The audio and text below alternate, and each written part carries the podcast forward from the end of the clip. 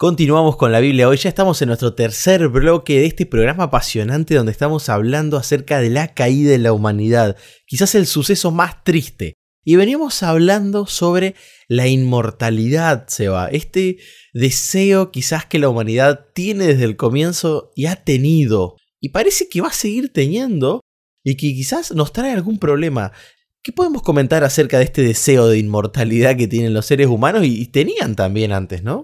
Bueno, me llama la atención que el hecho de, ser como Dios y la inmortalidad sea un tema que nos genera mucha dificultad a los cristianos genuinos. ¿Y por qué digo cristianos genuinos? Porque hay muchos cristianos equivocados con este pensamiento que no es bíblico y que es el de la inmortalidad de, la persona inmediata. Y a mí me gusta y siempre remarco una frase y es Dios te regaló un cerebro. Y el pensamiento es tan lógico es tan lógico, no tiene ningún tipo de sentido vivir una vida acá si al morirnos inmediatamente nos vamos a un lugar mucho mejor. ¿No? O sea, claro. no, tiene, no tiene mucho. A ver, ¿por qué voy a sufrir acá si al, morirme voy a un lugar mucho mejor? Es casi la bendición de morirme es prefiero irme a ese lugar mejor, ¿no? Donde no hay sufrimiento, donde voy a estar flotando, donde voy a estar acá, donde bueno. Entonces, esa idea del cielo inmediato, del me muero y me voy al cielo, está tan metida en el mundo cristiano donde los cristianos no podemos aceptar esta idea porque no es bíblica, no viene de Dios.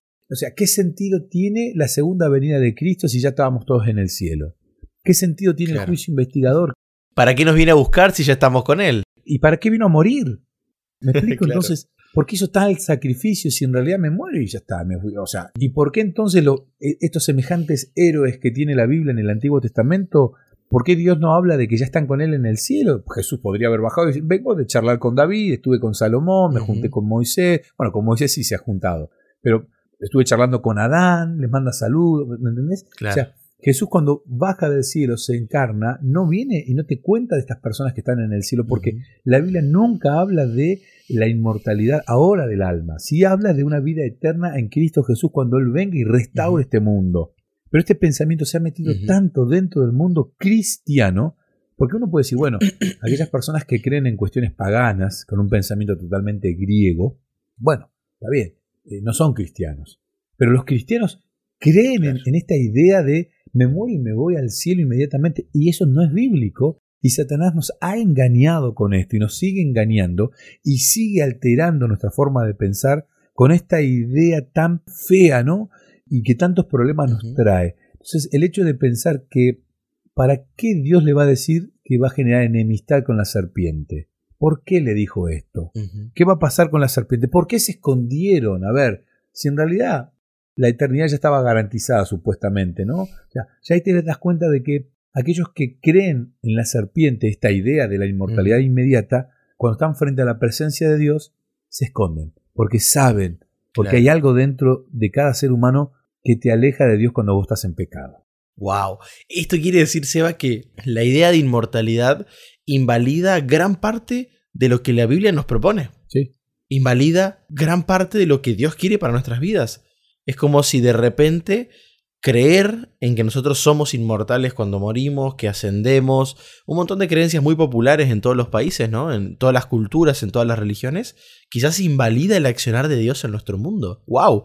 Quiere decir que si creemos en esto, reemplazamos a Dios. Totalmente. Otra vez, intentándolo, ¿no? Totalmente. Te pongo una, una analogía. Yo tengo un par de años más que Leo, pero Leo está también ahí en la, en la, mitad, digamos. ¿no? Yo me crié con un colegio primario y un secundario donde si vos no sabías, repetías. Yo tuve muchos compañeros que repitieron la escuela primaria. Varios. Que repetían por X razón, no hacían tarea, no habían adquirido el conocimiento necesario para ese grado, ese año. Y ni hablar del secundario. De hecho, no conseguí lugar cuando terminé la escuela primaria en la iglesia adventista, en el colegio adventista en Bahía Blanca. No conseguí lugar en colegios secundarios. En esa época no existía el secundario en, mi ciudad. La escuela adventista no tenía el nivel secundario que le sigue al primario. Y fui a otro colegio. En ese colegio iban todos repitentes. Todos chicos que habían repetido en algún colegio de Bahía Blanca iban ahí. No tuve otro lugar, entonces tenía que ir a ese lugar. O sea, yo conviví mis años de secundario, que fueron cinco, con dos chicos más grandes que yo porque eran repitentes. Hoy no se da esto. Hoy los chicos, lamentablemente, por lo menos en Argentina, le pido disculpas a las personas que nos escuchan en Uruguay, en Chile, en Perú, en Bolivia, donde tal vez la educación sea diferente y ojalá que sea así. Pero en Argentina no se da este fenómeno y hoy los chicos, aunque sepan muy poquito, los promueven de año. Los chicos pueden saber muy poquito y tener serias dificultades, pero igual hoy nadie repite. Entonces, cuando vos vas al colegio y vos sabés que aunque no hagas nada vas a pasar de grado y te van a dar un título, realmente no tiene mucho sentido. Y acá pasa exactamente lo mismo. pierde valor el título.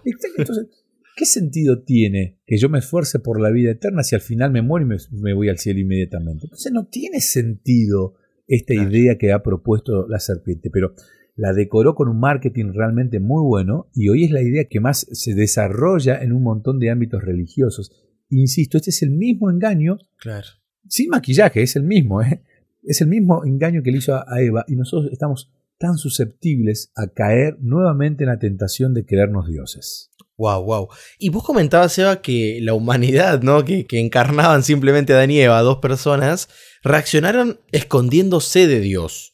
Que ya parece un absurdo esconderse del ser que crea el mundo, del ser que rige el universo. Pero me llama la atención porque la guía de estudio que seguimos nos comenta que ellos también, obviamente, se percibieron desnudos, porque antes no se percibían de esa manera, y se hicieron ropas, dice, se hicieron delantales, y la palabra que se utiliza allí para crear, para hacer, era una palabra que hasta ese momento de la historia bíblica solo se estaba aplicando a Dios. Y ellos empiezan a hacer cosas que le correspondían a Dios, ¿no? Y me encanta que la lección lo pone de esta manera, porque dice, el apóstol Pablo, cuando se refiere a esta actitud, habla de justificación por obras. Entonces nos damos cuenta que es que la consecuencia, lo que se hizo, fue seguir reemplazando a Dios y esconderse. Ahora, ¿qué hace Dios con esto? ¿Cómo reacciona? Porque creo que es el personaje principal del Génesis, ¿no? De la creación. ¿Qué hace él ante este absurdo? De toda la Biblia, de toda la Biblia es el personaje central. Claro. Fíjate que la primera acción de creerse Dios es al ver la mujer que el árbol era bueno. Palabras de Dios, que evaluaba todo y decía, bueno, esto es bueno. Claro. La mujer dijo, bueno, al ver que esto es bueno, o sea, ya se empezó a creer, antes de morder la... Mira lo que te voy a decir, ¿eh? Antes de morder la manzana ya había pecado. Wow. Porque pecar es alejarse de Dios. Pecar no es el acto en sí de desobediencia. Alejarse de Dios es pecar. La mujer ya había pecado ahí. Antes de morder la fruta, la manzana dije, ¿no? Y lo dije con, con cierta...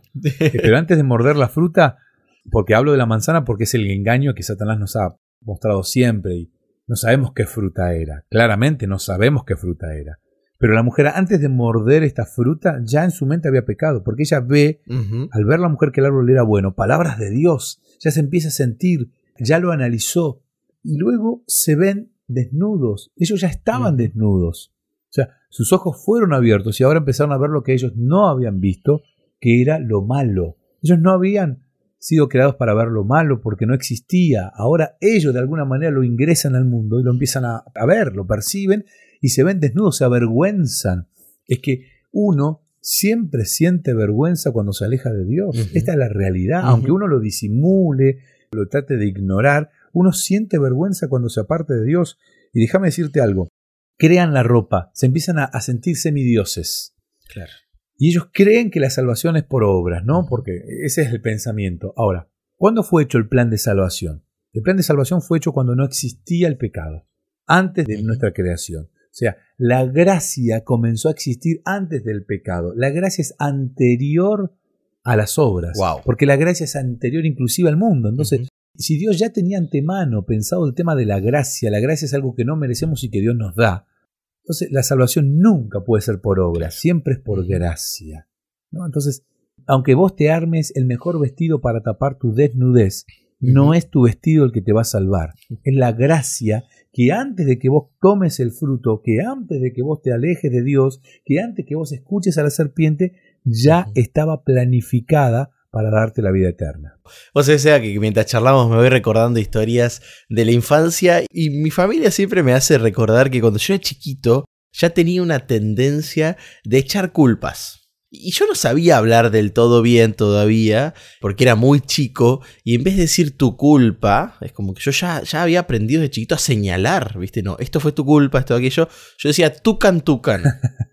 y ellos eh, comprendían que yo estaba señalando que lo que había sucedido era culpa de alguien, ¿no? Y acá, o sea, ¿por qué yo hacía eso cuando era tan chiquito? Bueno, está digno para un análisis psicológico en otro momento, Pero vemos que quizás la humanidad en su infancia, porque estaban recién creados, empezaron a hacer lo mismo. Se esconden, un absurdo.